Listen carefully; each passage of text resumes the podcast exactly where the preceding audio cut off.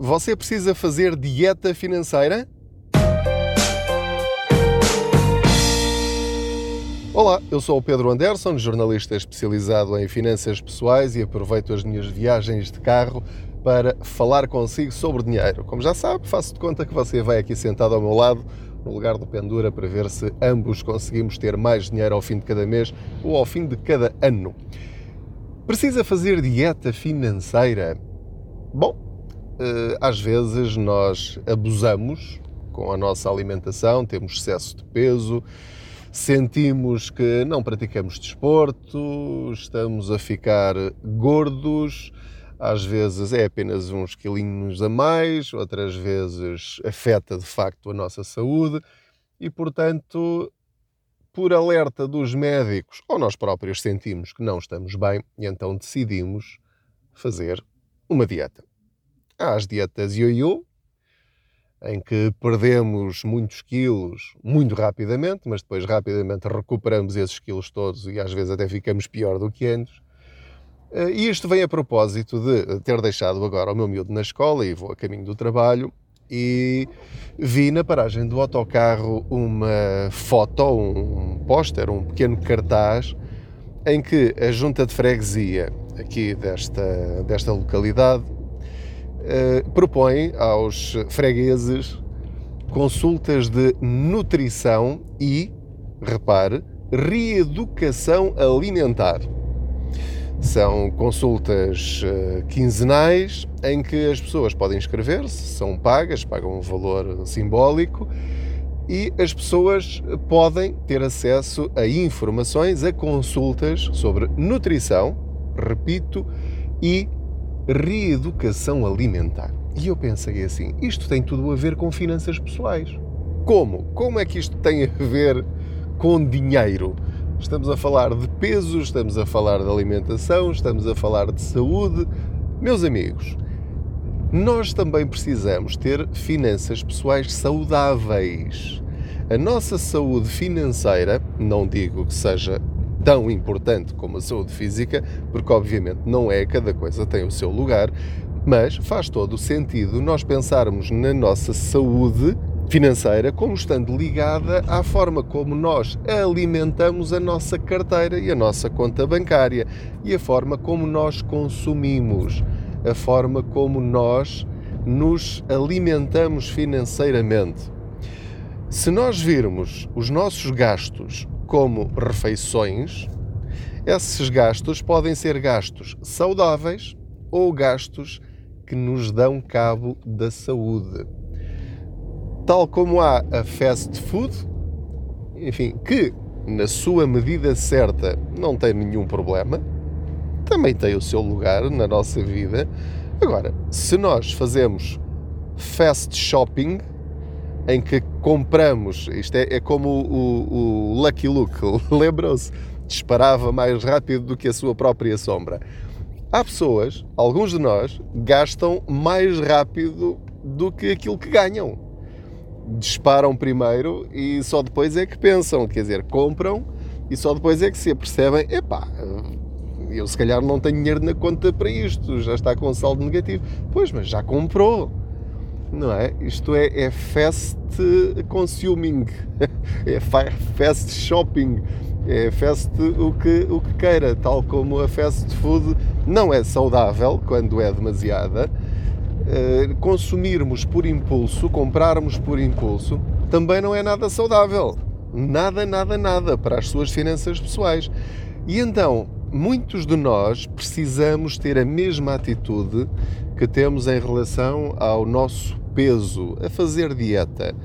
E nós já sabemos que quando decidimos fazer dieta, se nós alinhamos nestas dietas ioiô, nestas dietas rápidas, em que perde 10 ou 15 quilos num mês, uh, à custa da sua saúde apenas por uma questão estética, nas finanças também pode acontecer a mesma coisa. Se eu decidir, não, agora neste mês é que eu vou pôr isto em ordem, e não gasta nada de nada, um, faz sacrifícios imensos e de facto este mês sobrou dinheiro, mesmo que pouco, na sua conta bancária e pensa: bom, então já consegui atingir o meu objetivo Então agora no mês seguinte já posso voltar a gastar. E volta ao mesmo. Porque pensa assim, bom, se eu consegui no mês passado, então se eu voltar a ficar aflito, volto a fazer a mesma coisa e então vou conseguir resolver os meus problemas. Está errado.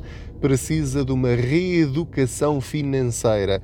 Tem de ser uma coisa a médio e longo prazo. Tem de pensar nisso como algo para o resto da sua vida.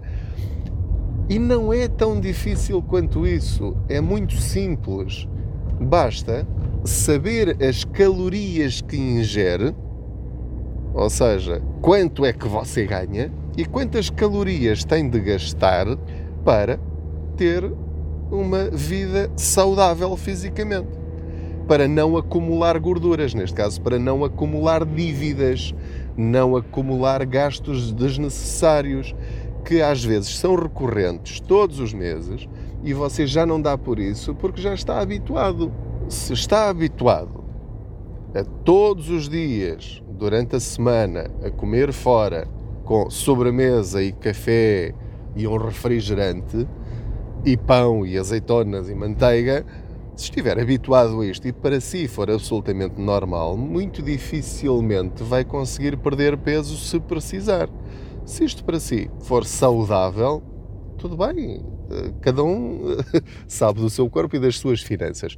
Mas a questão é que, se calhar, é preciso reeducar-se e ter a consciência de que, se calhar, a sobremesa pode ser fruta, se calhar a sobremesa pode ser só dia sim, dia não, ou pode ser em algum dia específico para, para, enfim, porque gosta, porque quer, também é importante para se sentir bem, em vez de, de, comer batatas fritas todos os dias como acompanhamento. Pode pedir para trocar por arroz, por legumes, por outra coisa qualquer.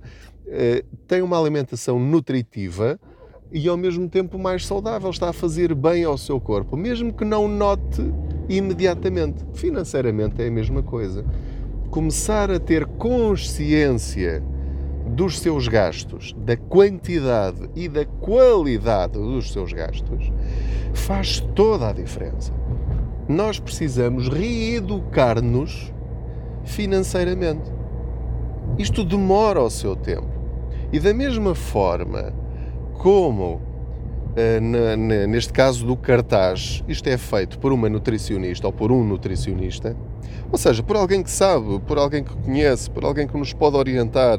Eh, depois não é preciso continuar com as suas consultas de nutrição até ao fim da sua vida. Chega um momento em que nós próprios começamos a pensar pela nossa própria cabeça, já percebemos mais ou menos as regras da nutrição, e, portanto, já sei o que posso comer e o que não posso comer. E se eu abusar um dia, como é que eu vou compensar isso no outro dia? Começo a perceber a importância do exercício físico uh, no, no, no aspecto de sermos mais saudáveis. Da mesma forma, em sentido financeiro, também começamos a perceber a importância da regularidade da poupança eh, percebermos que o automatismo de, de, sair dinheiro da nossa conta para uma poupança sem a nossa intervenção é pôr a inércia a trabalhar para nós, eh, sem necessidade de, de estarmos eh, preocupados com isso. Ou seja, pomos o dinheiro a, a, a funcionar como nosso empregado. É, é alguém que temos ali a trabalhar para nós.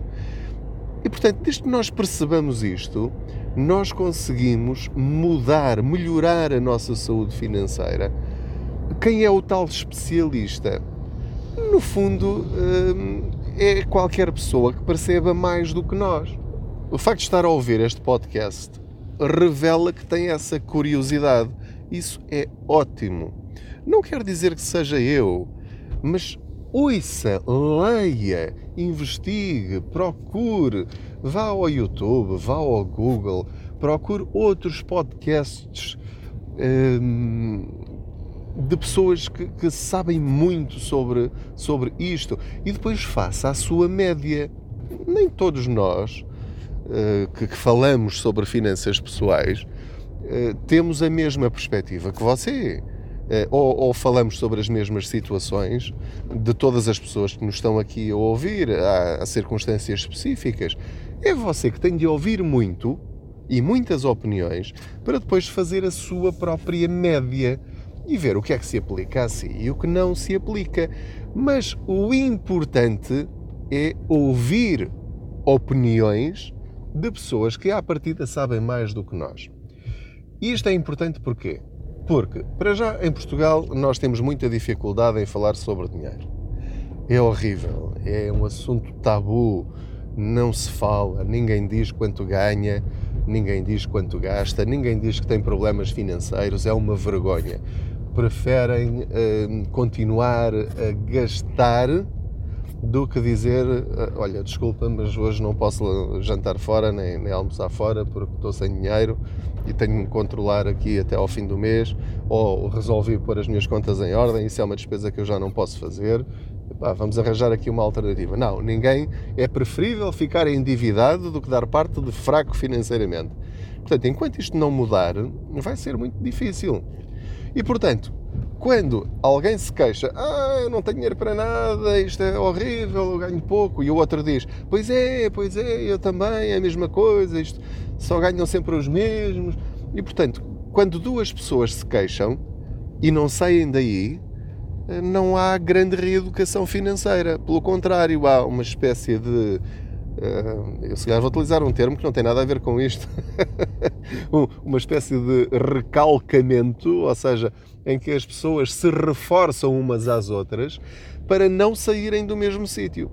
E portanto, se convive com pessoas que têm problemas financeiros ou que têm comportamentos financeiros em que elas próprias socavam cada vez mais fundo os seus próprios buracos e que não querem, não fazem nada para sair dessas situações, esqueça, não fale sobre dinheiro com essas pessoas.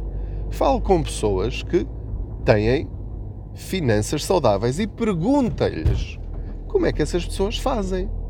Ouça experiências de outras pessoas. O problema é que é muito raro nós encontrarmos essas pessoas às vezes os nossos pais, os nossos avós, até uh, tiveram uma, uma vida financeiramente equilibrada, mas muito à custa. Deixem só passar aqui esta, esta zona, está cheia de buracos esta estrada. Um, até conseguiram alcançar alguns objetivos, bons objetivos. Têm a sua casinha paga, têm um terreno, compraram uma, uma casita na terra, conseguiram pôr os, os, filhos na universidade e pagar todas essas despesas. Uh, e, portanto, conseguiram ser pessoas equilibradas. Falta-lhes o resto, porque nunca ninguém lhes ensinou que podiam ter muito mais do que isso.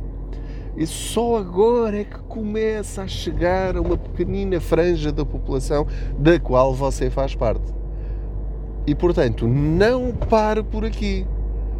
Eh, estas minhas conversas consigo no podcast são, são de alguma forma mais motivacionais do que propriamente de poupanças específicas. Dicas de poupança puras e duras eh, são aquelas que, que encontra nas reportagens, no, nos livros, quantas poupanças, já são três, eh, no, no blog, enfim, sempre que eu encontro uma poupança específica, partilho lá. Aqui nestas conversas de carro, é sobretudo para lhe abrir os horizontes, para que fique a pensar na forma como você anda a gerir o seu dinheiro.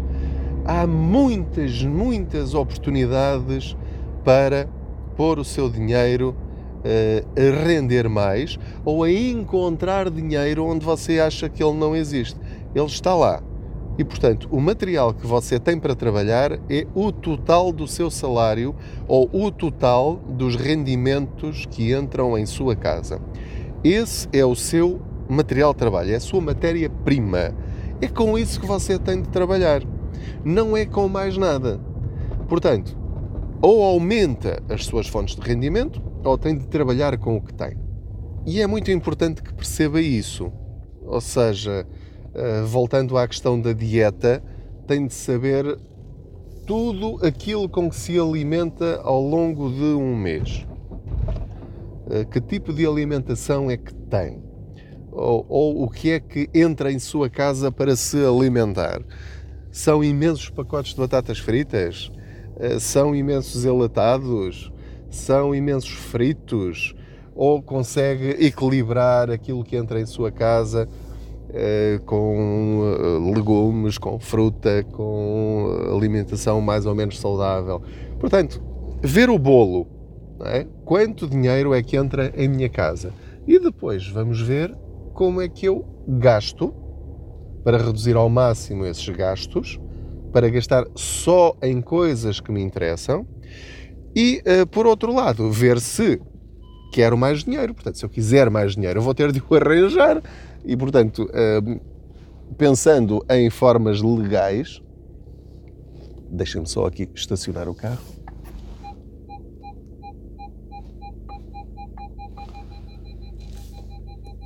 Ok. Já parei o carro, já tirei o cinto.